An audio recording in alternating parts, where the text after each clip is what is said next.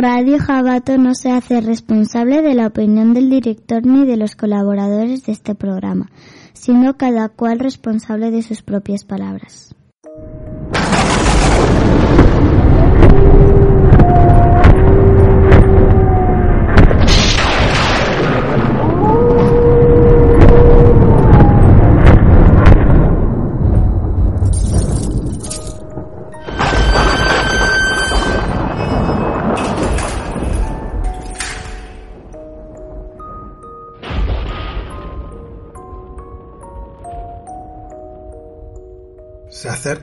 Semana Santa con sus misterios y tradiciones, asesinatos, oscuridad.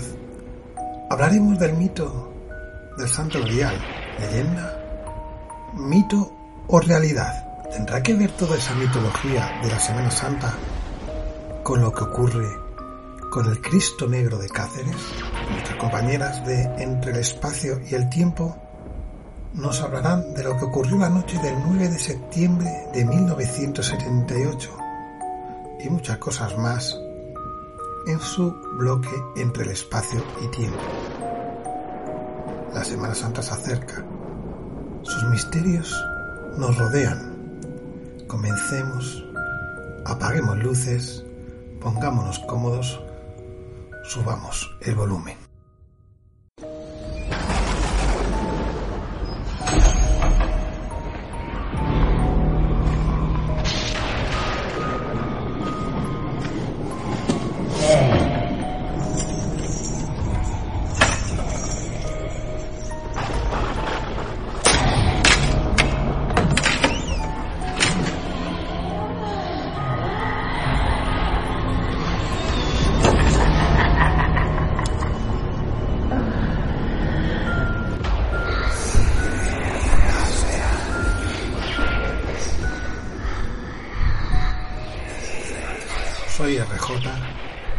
Y estamos aquí preparados junto a Dark y sus criaturas aquí arriba en la sombra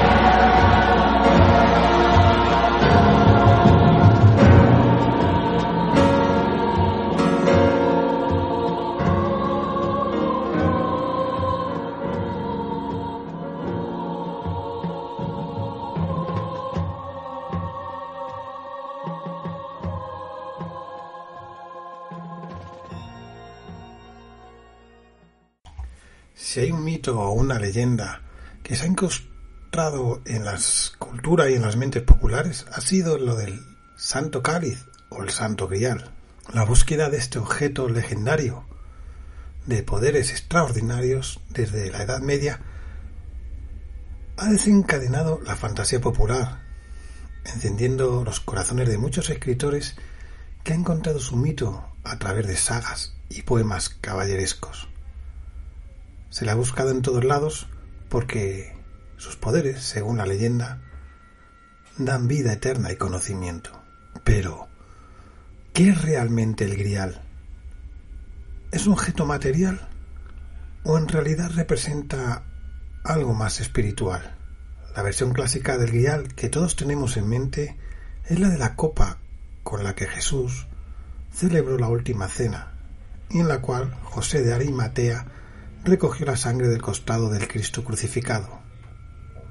Pero esta versión del Grial se remonta al 1202, cuando Robert de Boron la introdujo en el poema Joseph de Arimathea, fusionándola con el mito céltico de Caldero. El caldero, de hecho, en las leyendas célticas, como el del dios Daga, era símbolo de abundancia, que distribuye comida inagotable y conocimiento infinito, pero también símbolo de resurrección en que se arroja a los muertos para que resuciten al día siguiente. Desde entonces y en adelante, la leyenda del Grial se lee definitivamente con el cáliz de Cristo, volviéndose un símbolo cristiano. Por lo tanto, el mito del Grial tiene raíces mucho más arcaicas que el cristianismo y nace de la fusión de leyendas antiguas presente en muchas culturas. El origen del término grial, de hecho, se remonta al término latín gradais, que significa cuenco o tarro. Estos objetos, en la mitología clásica, representaban el poder benéfico de las fuerzas superiores. Basta pensar en la cornucopia de los griegos y los romanos. Alrededor del 1210, el alemán Wolfram von Sembach, digo yo que se dirá así, en el poema Parsifal, parte del ciclo artúrico ofrece una nueva interpretación sobre la naturaleza del Santo Grial. Ya no es una copa, sino una piedra purísima, llamada Lapis Exilis. Esta piedra, con poderes milagrosos, concede incluso la inmortalidad. Según las visiones de la beata Ana Catalina Elmerick, el grial hecho de un material desconocido es caído de la frente de Lucifer después de la rebelión perdido por Adán después del pecado original y recuperado más tarde por el hijo Set, perdido nuevamente y salvado otra vez por Noé durante el diluvio y sucesivamente utilizado por Melquisedec para bendecir a Abraham y a Sara. Luego estuvo en manos de Moisés antes de volver a desaparecer, reapareciendo en la tierra cuando un ángel llevó el objeto sagrado a San Joaquín antes de la concepción de María, pero el sacerdote del templo vendió el objeto sagrado a un anticuario. Más tarde fue recuperado por la Verónica para ser usado por Jesús en la última cena.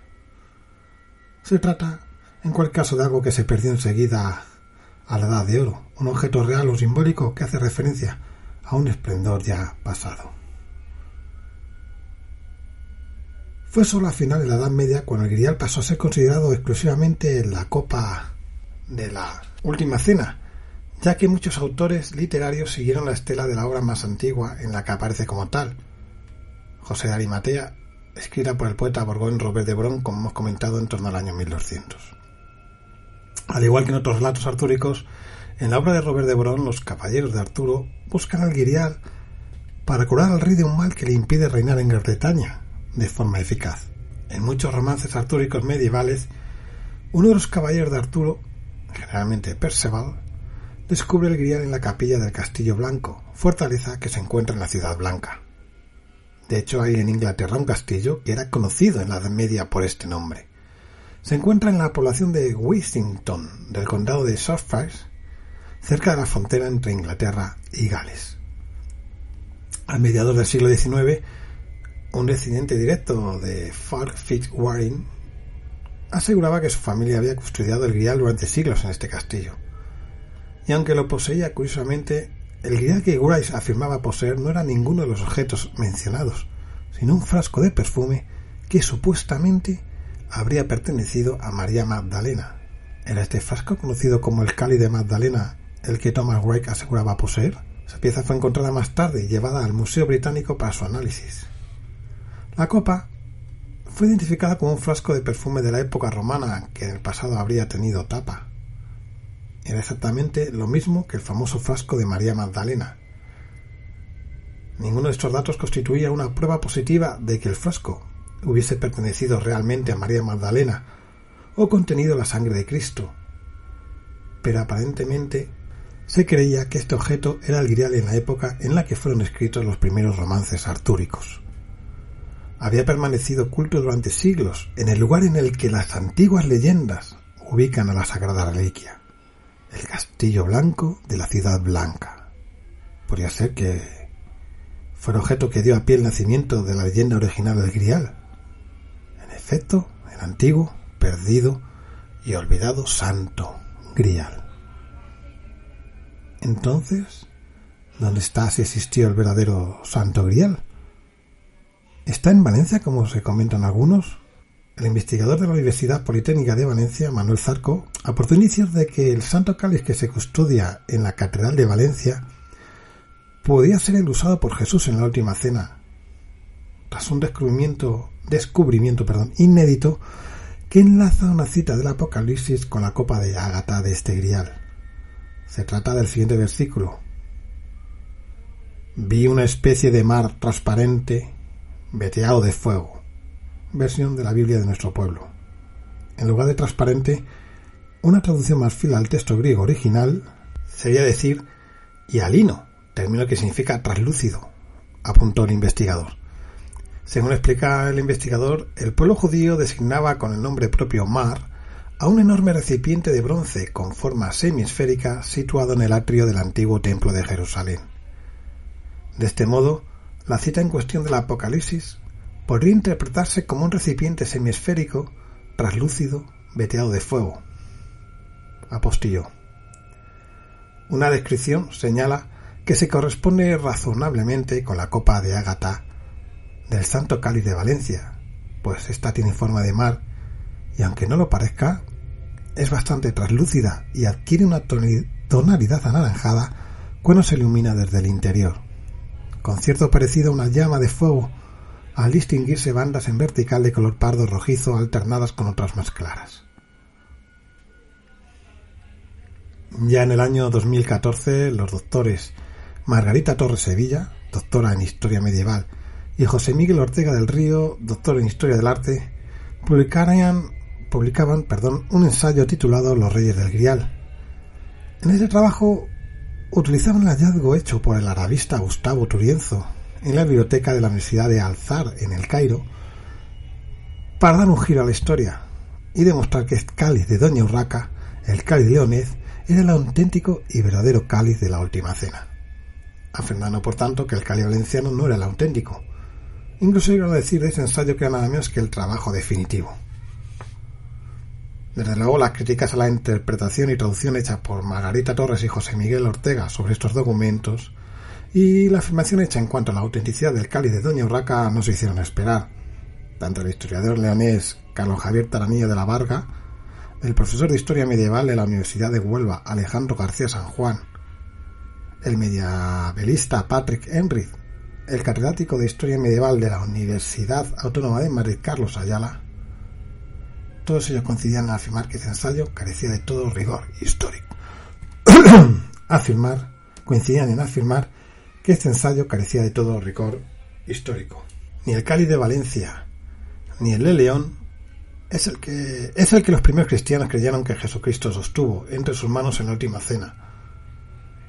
La reliquia más buscada del cristianismo se halla en paradero desconocido, según comenta el historiador leonés Carlos Taranilla, que en su libro El Santo Grial aporta un dato a su juicio clave en este misterio.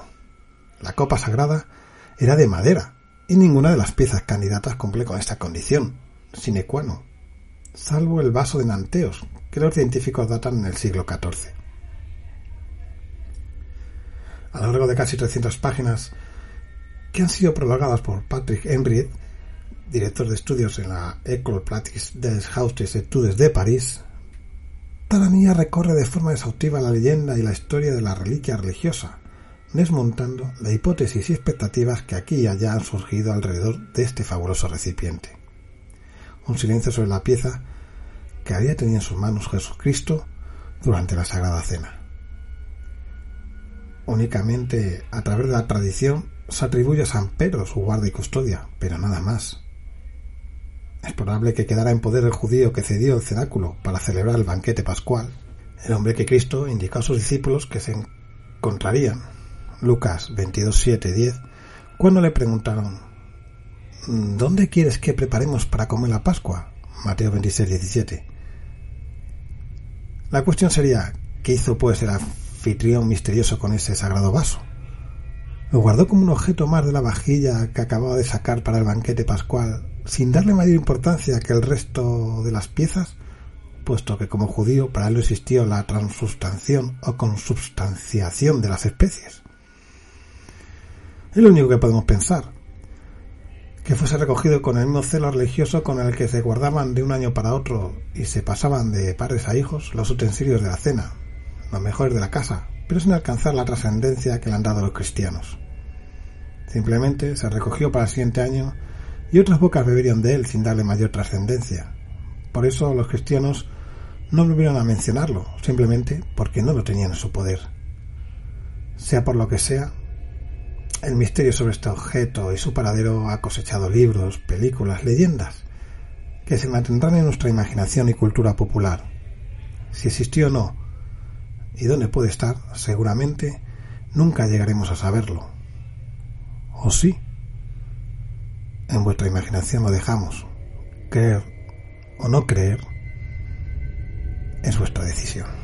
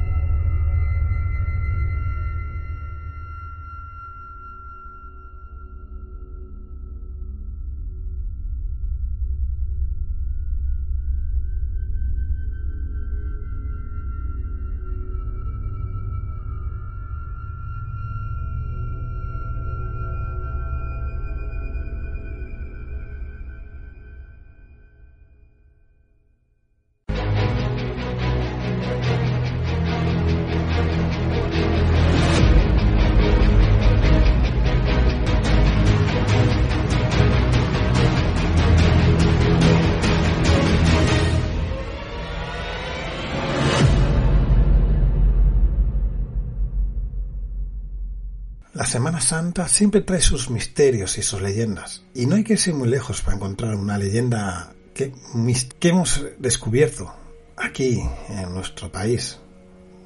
Le llamamos el misterioso, el misterioso Cristo Negro de Cáceres. ¿La conocíais? Vamos a escucharla. La muy solemne, venerable y pontificia Cofradía Hermandad Penitencial del Santo Crucifijo de Santa María de Jesús, Cristo Negro, es una de las cofradías, perdón, más antigua de Extremadura, fundada en 1490 y refundada en 1986.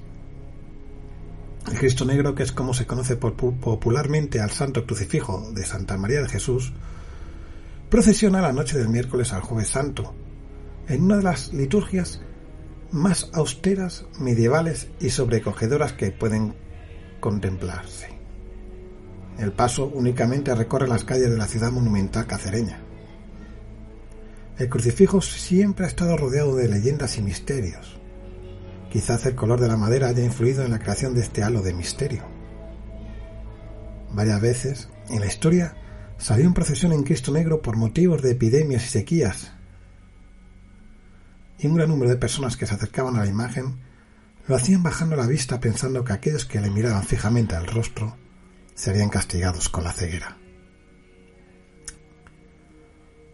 Otra leyenda cuenta que aquella persona que sin el debido respeto toca al Cristo negro muere fulminado al instante por una extraña energía. Tan generalizada ha estado esta leyenda que durante años la gente utilizaba guantes oscuros para tocar la talla, no sin antes haberles rezado una oración. Aún hoy existen personas que tienen cierta reticencia a besarlo directamente. Entre los siglos XIV y XVII los fieles que se acercaban al Cristo lo hacían de rodillas o con la cabeza inclinada en señal de respeto por miedo a que el Cristo los castigase. Según el sacerdote Simón Benito Boxollo, en siglos pasados, cuando algún ciudadano era requerido por la justicia por cuestiones de sangre, su familia solicitaba que la sentencia se ejecutase ante la imagen del Cristo Negro, y curiosamente, éstas nunca llegaron a cumplirse. También es muy conocido el caso de personas que se han mofado de la imagen y han sufrido castigos y desgracias muy dolorosas. Tras los distintos conflictos bélicos que han asolado la ciudad de Cáceres, la imagen ha permanecido siempre expuesta sin que nada ni nadie la, haya hecho peligrar en ningún momento. De hecho, se cuenta que durante la Guerra Civil cayeron varias bombas en la Plaza de Santa María, donde está la capilla del Cristo Negro, muriendo o viéndose afectados por la presión bastantes personas fuera y dentro del templo, a excepción de aquellas que le estaban rezando en su capilla. Recientemente, con la refundación de la cofradía, existen devotos que han apreciado un agradable aroma floral, floral cuando el Cristo está en su capilla, sin haber visto flores por ningún lado.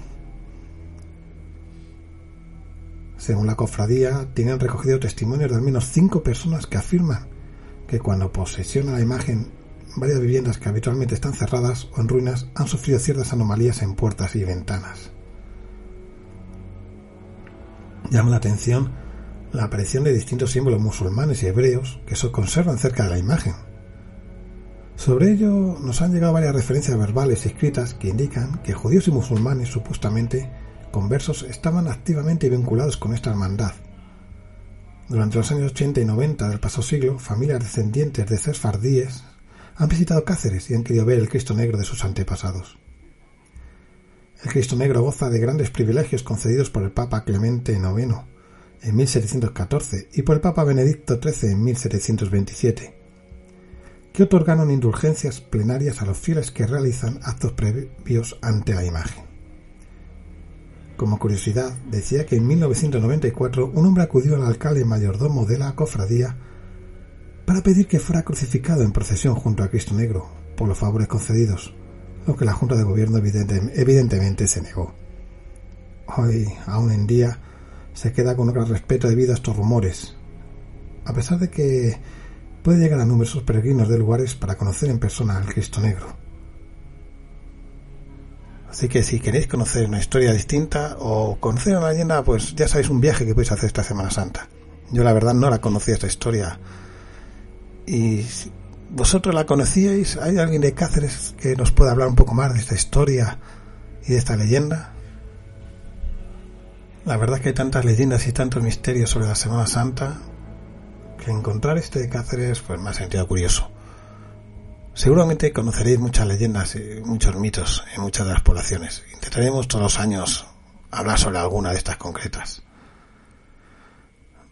Yo no es que sea muy religioso, pero siempre respeto la fe pero siempre he pensado que en esta Semana Santa hay algo, algo que nos rodea, algo misterioso, ¿no? Algo ocurre. Será por la luna, el ambiente o lo que conlleva detrás. Porque hay mucho pagano y mucho misterio. Pero eso es otro cantar. Otro programa más adelante concretaremos más sobre estos misterios y mitos de la Semana Santa.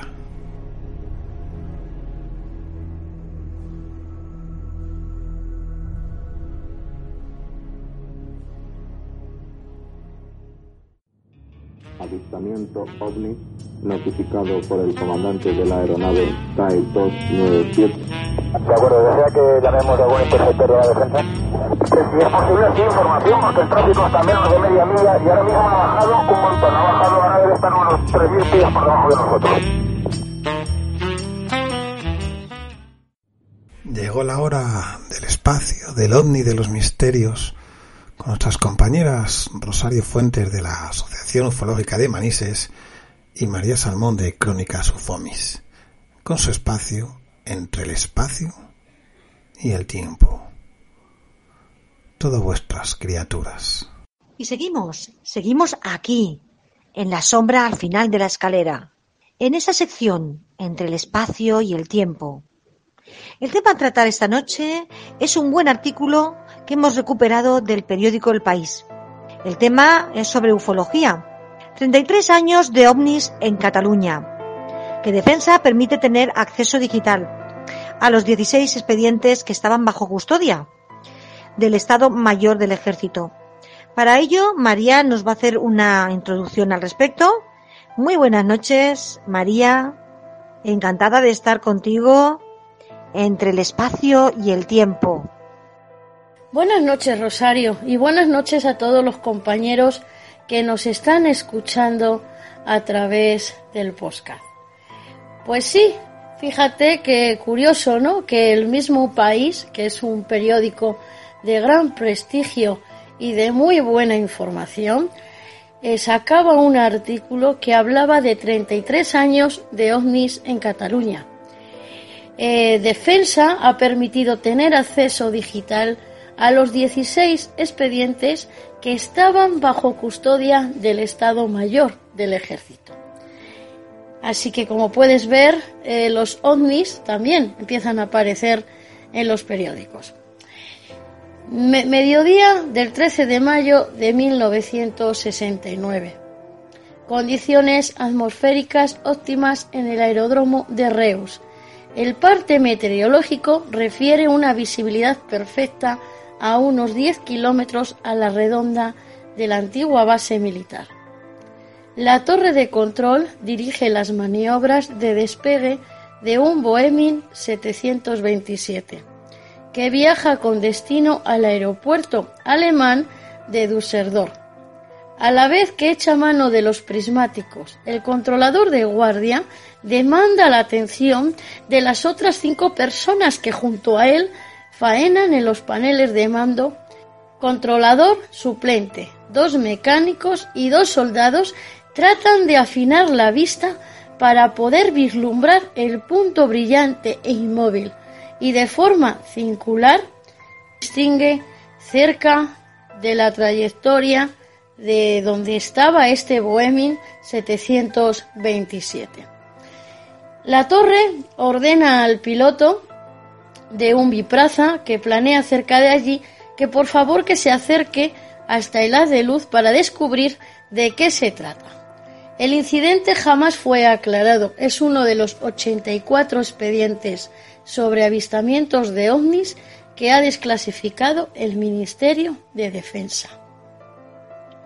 Son 1953 páginas de informes que recogen los 33 años de episodios similares al de Reus.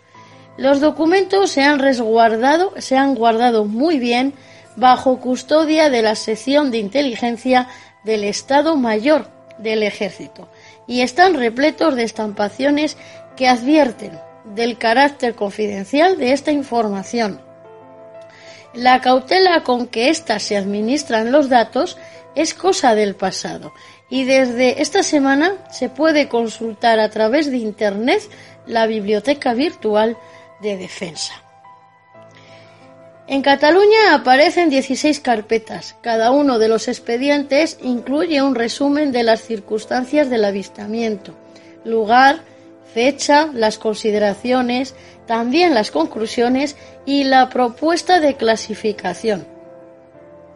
Además, se deja constancia del material que acompañó a la investigación, esto es, partes meteorológicos, fotografías de los avistamientos, bocetos, dibujos, recortes de prensa y también algunas entrevistas a los diferentes testigos. En alguno de los sucesos recogidos, las pruebas gráficas invitan a un sustancial esfuerzo de imaginación. Es el caso, por ejemplo, de un avistamiento hecho en la Costa Brava en pleno mes de agosto del año 1982 desde Brenes, un vecino hizo llegar al cuartel general del aire un minucioso dossier relatando la visión de un rosario de luces en el cielo, mientras compartía con otras siete personas una velada en su ático frente al mar, objeto cilíndrico de unos 50-100 metros de diámetro y provisto de ventanas que se desplazaba según nos detalla el testigo. Además, este testigo acompañaba su relato de unos dibujos en donde da forma a algo o como él quiere expresar lo que él vio. Parece ser que es un platillo volante. También se puede recuperar el relato de un matrimonio de San Cuyá del Vallés que de madrugada en la carretera de Arrabasada advirtió un objeto volador redondo y que emitía destellos rojos, verdes y anaranjados. En este caso, el ejército del aire dio carpetazo al asunto sin llegar a investigarlo. Pero los aficionados a la ufología refieren que la zona de Tibidado es un punto de tráfico habitual de los objetos voladores no identificados. Uno de los dosieres más extensos que se puede consultar detalla el aviso dado por el Abad de Montserrat el 23 de febrero de 1971 de hecho, aquella fue una jornada intensa para los controladores de ovnis, ya que los avisos se sucedieron desde el mar Cantábrico a Barcelona, pasando incluso por Madrid y Huesca. El oficial de guardia en el aeropuerto de Barcelona, agentes de la Guardia Civil de Monistrol, un monje del monasterio de Olesa, el propio abad de Montserrat y hasta 44 testigos refirieron haber visto un punto luminoso de llamativa estela que se precipitaba desde el cielo hasta el suelo a una velocidad de vértigo. La posterior investigación constató la existencia real de este suceso. Ahora bien, no se trató de ningún ovni, aclara el informe, sino que el extraño objeto volador era un cohete que había sido lanzado por el centro de Isis de Viscarros en las lanzas francesas. Y hasta aquí este pequeño recorte periodístico que fue publicado en el país. ¿Qué os parece? ¿Qué opinas, Rosario? Después de escuchar esta estupenda exposición sobre los 33 años Omnis en Cataluña y su desclasificación, que ya iba siendo hora, creo que no deberíamos esperar décadas para conocer estos casos. Espero que así sea de ahora en adelante. Hay un artículo que me ha gustado, espero que a vosotros también. La Gaceta del Norte. Este periódico fue pionero en España sobre la apasionante investigación de los objetos volantes no identificados, tema ovni. Con la polémica que esto lleva, este periódico en su constante deseo de ofrecer a los lectores las últimas novedades en este campo, ese día ofrece lo que puede considerarse una prueba oficial de estos fenómenos ovni. Por primera vez en este país y en rigurosa exclusividad, la Gaceta del Norte lo consiguió. Consiguió esta valiosa documentación, a través del cual se demuestra cómo decimos los mencionados ovnis. Son un total y verdadera realidad, e irrefutable. Después de años de esfuerzos, este periódico recibió de fuentes oficiales un total de 78 folios con 12 casos. Fue el 20 de octubre en Madrid de 1976. Le fue entregado toda esta documentación al redactor jefe JJ Benítez. Por primera vez se consideraba este hecho de gran trascendencia, porque los expertos oficiales de la nación, conscientes de la importancia de este fenómeno, que se extiende y prolifera desde hace años a lo largo y ancho del mundo. Abrían sus archivos en un nuevo y elogiable gesto de puertas abiertas y por razones obvias silenciaron los nombres de los testigos que figuraban en los expedientes, así como la fuente de, de información. Esto lo tuvo que firmar en un papel importante para guardar este secreto JJ Benítez. Estos son documentos oficiales eh, del gobierno español. Él sobre esto ha escrito un libro con ese título y yo os lo recomiendo porque tiene muy buenos casos de esa época. Y bueno, decir que esta información la podéis eh, encontrar en Google en primera desclasificación OVNI en España con JJ Benítez. Espero que os haya gustado y cojáis más y ampliéis más la información. Querida amiga Rosario, a la pregunta de por qué creo o pensamos que se está desclasificando toda esta información, creo que la respuesta está clara. Muchísimas personas han perdido el miedo a contar sus experiencias, gracias también a la Asociación Ufológica de Manises, que les permite el poderlo realizar. Entonces, de alguna manera, al perder este miedo, el gobierno, en este caso el ejército, se ha visto obligado a sacar todos estos expedientes a la luz, porque las personas han perdido el miedo. Hace muchísimos años, si te das cuenta, cuando sucedía algo así, no se solía contar y siempre se contaba con miedo. Y aquellas personas que vivían estas experiencias incluso eran tratadas como personas locas. Entonces yo creo, desde mi punto de vista, que esta es una de las razones por el cual eh, los gobiernos, en este caso los ejércitos, están desclasificando toda esta eh, información, por decirlo de alguna manera. Pero no solamente en España, sino también en otras partes del país, por no mencionar Estados Unidos. Ahí también han sido desclasificados varios expedientes ovnis. De esto hablaremos en otros programas si te apetece. De algún caso fuera del mismo en el que también ha sido desclasificado a través del ejército del aire de los Estados Unidos. ¿Qué te parece? Yo no sé si tú recordarás otro de los casos que se convirtió en un poquito famoso, que fue uno que ocurrió en la escala de Girona. Eh, estos testigos de este suceso, además, fueron dos policías locales en la madrugada del citado día. Esto ocurrió un 19 de marzo del año 1997. Fue Iker Jiménez, en un programa de cuarto milenio, quien sacó este caso a la luz. Y fíjate que es curioso que hicieron la recreación del mismo y parecía un poco fantástica y alejada de la realidad. Pero lo más curioso de este caso, como te comentaba anteriormente, fue que estos testigos fueron dos policías locales de la escala que en la madrugada de ese día y en el momento de aquella observación se dirigían hacia el vertedero municipal. Ellos contaban que circulaban con su coche patrulla por una carretera que va desde la escala hacia Belcaire, de Emporaida y Torrosela de Mongrí, en las cercanías de la pista de Cars a las 4 y 5 horas de madrugada. Vieron hacia su derecha un objeto muy extraño. Manuel Caballero observó una luz esférica de color anaranjado.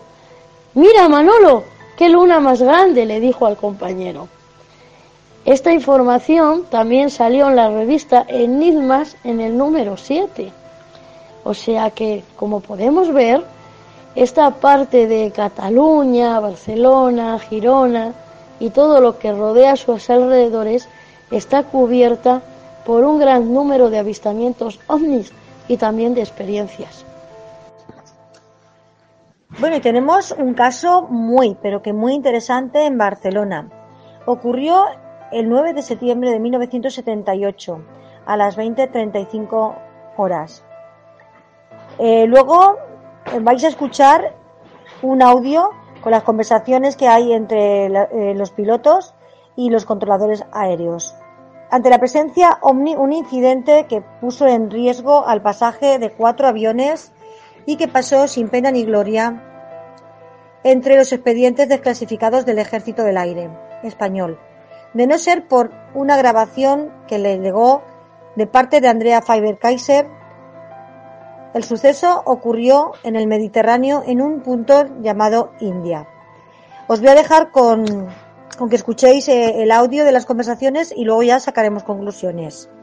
La grabación que vais a escuchar, como comentan nuestras compañeras, son las conversaciones que ocurrieron entre las distintas aeronaves y el Centro de Control de Barcelona, por la presencia de objetos volantes no identificados, que ocurrieron el 9 de diciembre de 1978 sobre las 20.31 horas. Cuatro aeronaves que dicen distinguir distintas luces. Todo muy real, así que escuchemos muy atentos.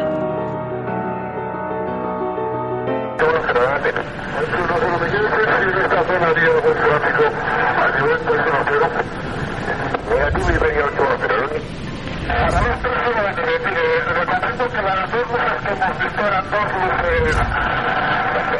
aproximadamente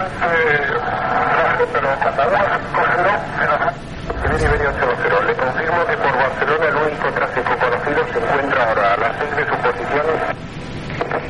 Barcelona atrás, 1474, dejando los 3 para 240. Chiroco 1474, para su información, Barcelona Control no tenía tráfico notificado a nivel de vuelo 240 inferior que se pudiera afectar. En el contrario, para el tráfico, el tráfico de fuera, el número luz verde muy fuerte que nos ha pasado justamente de derecha a izquierda y aproximadamente a nivel 1.5 o 1.7 metros. Sí, es que lo, lo, eh, lo han, han, hecho que lleva, lleva debajo cuatro trazos de primario, que los ha visto. ¿Sí? Pero una cantidad enorme, no uno. Aquí, o sea que no, asiento esto. Todo, toda esta zona, o sea, 200 millas, cambio el orden de 5 o 6, diferentes. No, 5 o 6 no, tiene que haber 15 o 20. Tiene 5 o 6 aviones notificando diferentes. ¿Y ahora desapareció ya en este momento? No, aquí no, aquí no se ven, pero... De 219 Barcelona. No, no me entero. ¿Me confirma si sigue viendo esos blancos no identificados? Bueno, ahora no porque es que hay una porción de nubes que lo hemos perdido. Recibido. ¿Ya lo tenías yo no, no, en radar no aparecía ninguno. Es que el radar que tengo solamente es secundario. Por, por aquí, ¿quién, ¿quién pregunta eso? Por, por aquí ha dicho que, se, que se llegue a desviar para evitar colisiones. Ahora, por aquí yo no sé, no sé por qué. Pues esto, esto es la leche. Eh, Esto, esto es la leche, me llevan loco. Aquí, este tío ha tenido que hacer maniobra, de evasión. Para no pegarse la hostia, que sé. Por aquí, a, a, un tío lo han seguido desde aquí arriba hasta aquí abajo. ¿eh? Pero montones, montones, montones. dice que... Están viendo blancos primarios. Están viendo blancos primarios. Se me ha quejado este TAE, esta de Italia, el Transmeridian, este... Liberia que va menor, de Menorca. Ahora apuntaré más. No, no, el Iberia no, el Iberia no lo he visto. Este. Este. El kilo, kilo, 2999.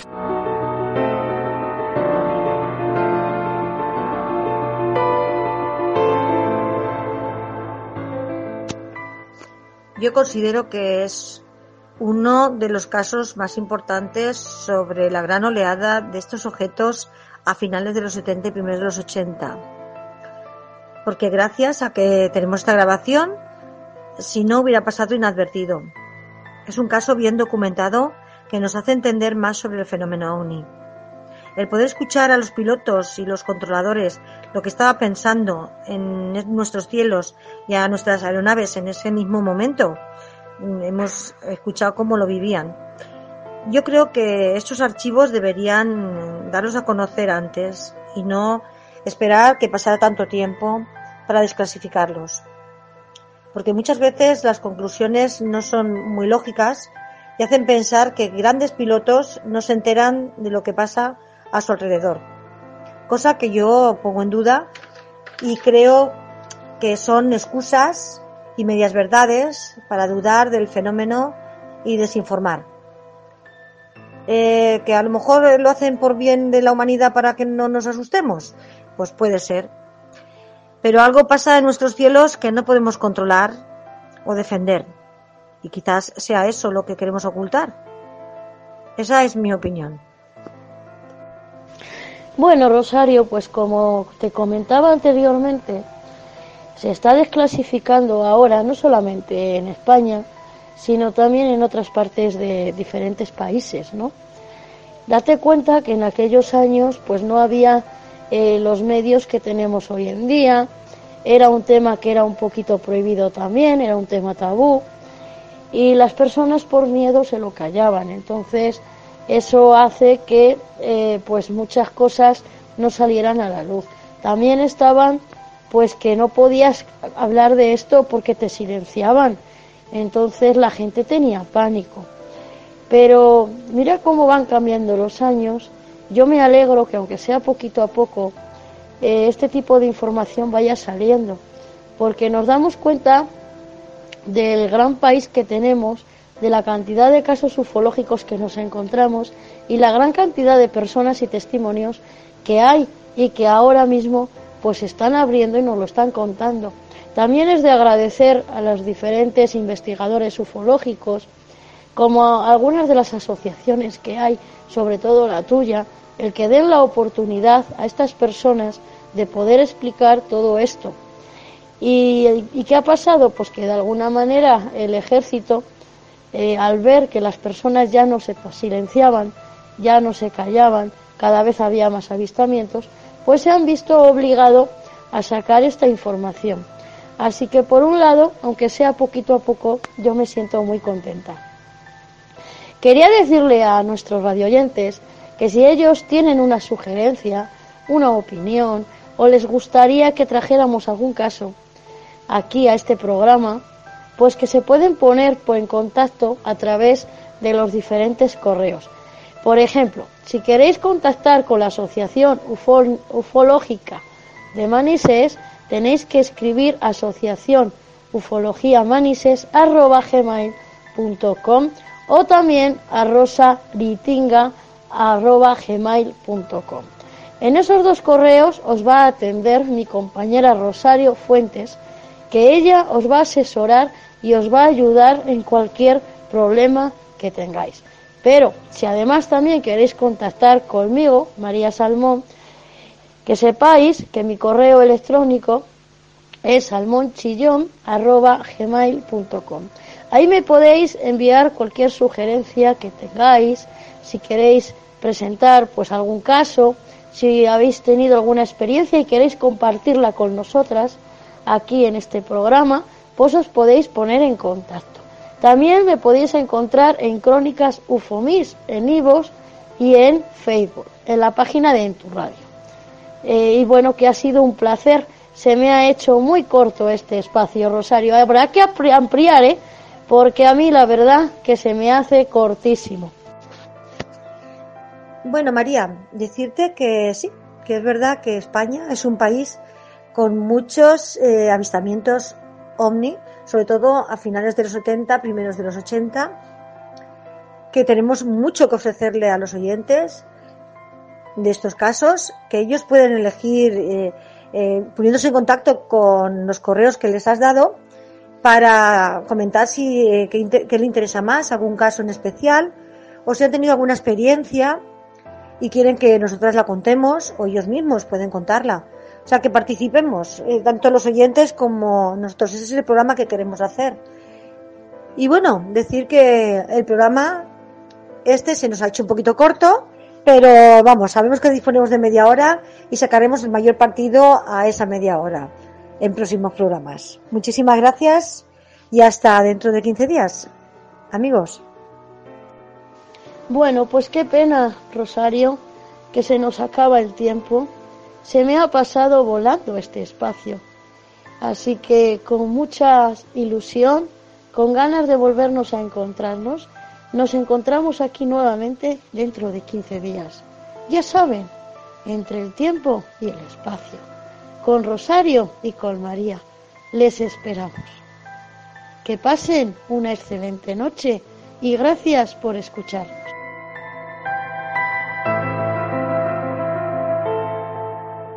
Muchas gracias compañeras. La verdad que siempre queda la duda de por qué no se desclasifican todos los documentos referentes a este tema. ¿Qué hay que esconder? ¿Qué miedo tienen a que sepamos? ¿A que no estemos preparados para saber la verdad? ¿O que no haya verdad que saber? Es un gran enigma, ¿verdad? Siempre pienso que cuando algo se esconde es por algo. Siempre tiene que algo detrás. Bien porque haya vida extraterrestre y piensen que no estamos preparados para saberlo o bien porque esté la mano del hombre detrás y no quieran saber lo que están haciendo, o quieran saberlo ellos solo, saber lo que están planeando. Pero ese misterio no, a mí nunca me ha convencido, nunca me, me convencerá de por qué se realizan. Estos audios, por ejemplo, que hemos estado escuchando, demuestran que algo hay. No sé si es extraterrestre o la mano del hombre detrás, pero algo hay. Y saberlo creo que debía, sería justo que saberlo, creo que estamos suficientemente maduros para saberlo. Yo soy de los que piensa que no estamos solos, Que visitarnos tienen que visitar seguramente.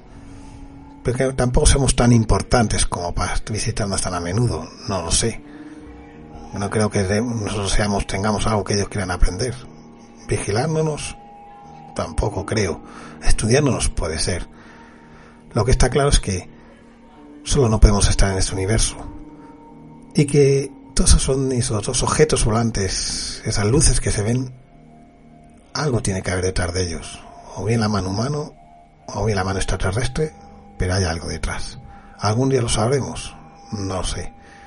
¿Habrá que luchar porque se clasifiquen todos esos documentos? Sí. Creo que es hora que se saquen a la luz. No hay que tener miedo. O sí. Tenemos un colaborador que nos va a dar también su opinión hoy. Eh, además de viene de la otra parte del charco, llamado Dante Torrosco. Pues Dante, ¿tú qué opinas de toda esta movida que hemos escuchado? Muchísimas gracias RJ y estoy muy feliz de poder participar del programa. Muchísimas gracias por el espacio y un fuerte abrazo para los compañeros y las compañeras de esta mesa. He de festejar que los estados desclasifiquen los archivos OVNI. Me parece que los militares, que son quienes investigan este, ciertamente en todos los países este fenómeno, eh, deberían brindar esta información pero en tiempo y forma a la gente para que pueda sacar sus propias conclusiones, poder investigar. Me parece que este, si somos nosotros quienes otorgamos el poder, eh, estaría bueno que esta información llegue a todos nosotros. Yo les cuento que aquí en Uruguay, un pequeño país de Sudamérica, eh, la ufología la representa una persona dentro de la rama militar y está muy poco desarrollada. Este, lamentablemente no hay recursos este, disponibles para ello y los sucesos aquí este, son cotidianos. Eh, los cielos azules, la escasez de las ciudades, eh, todo el tiempo hay eh, sucesos, luces que uno no puede explicar, ¿no? Este, así que es para festejar Cataluña que, que se desclasifiquen los archivos la verdad que tiene razón. Sería interesante saber qué es lo que ocurre y hacer un, programa específico de, porque es la parte de Latinoamérica o la parte de Uruguay allí, qué es lo que ocurre, porque imagino que no solamente en Europa ocurren estos hechos.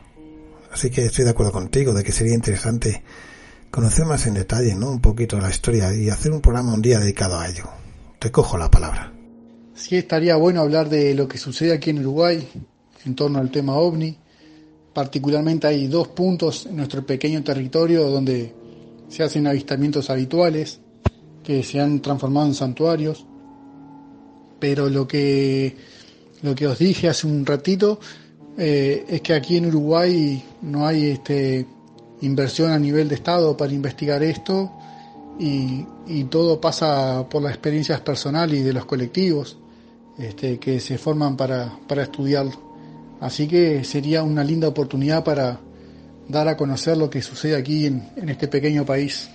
Pues muchas gracias Dante, muchas gracias María y muchas gracias Rosario por este espacio entre el espacio y el tiempo, valga la redundancia, donde siempre nos deleitáis con sorprendentes temas de los ovnis y el tema ufológico.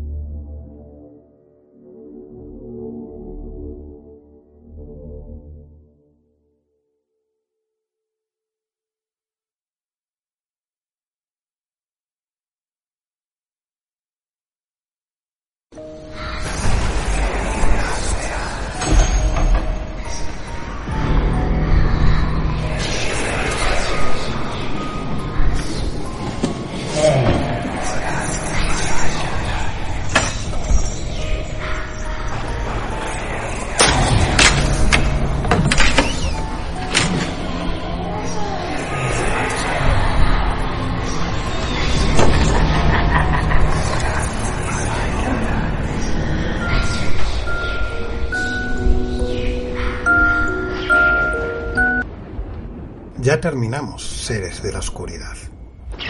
Hablamos de una semana de luz para algunos, sagrada y misteriosa. Pero para nosotros, su oscuridad, su misterio, sus leyendas es lo que nos atrae.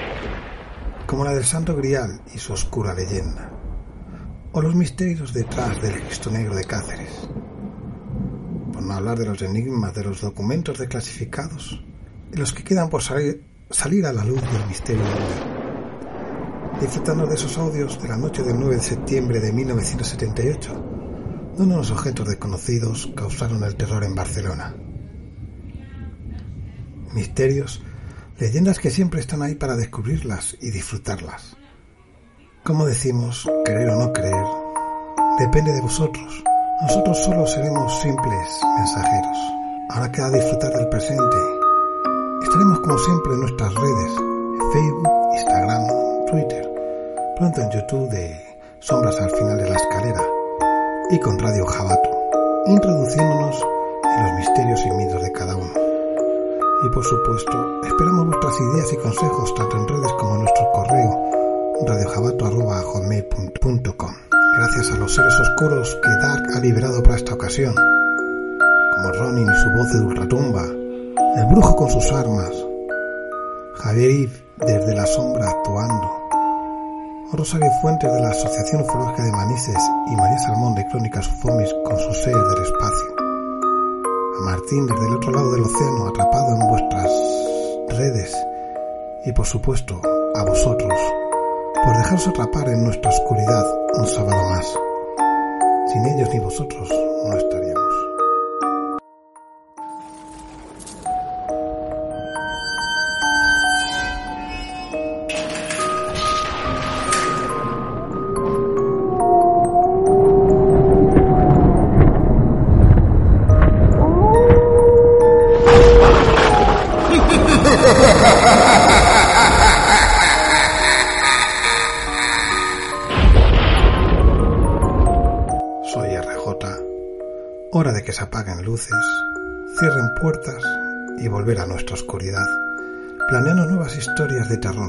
y misterio. Pronto, si os descuidáis, estaremos de nuevo aquí, arriba en las sombras. Al final de la escalera. Y recordar, ¿Estáis seguros de estar solos? hasta pronto, compañeros de la oscuridad.